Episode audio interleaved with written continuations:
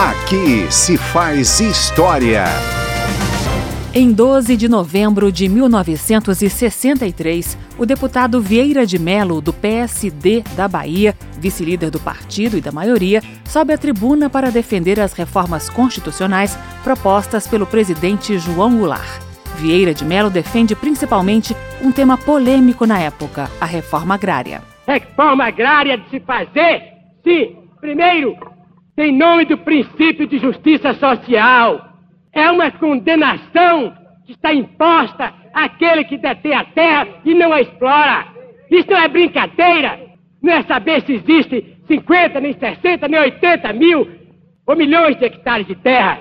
O problema é saber que o indivíduo, pela Constituição, não pode ter em seu poder uma terra que ele não tem condições de explorar, não tem capacidade.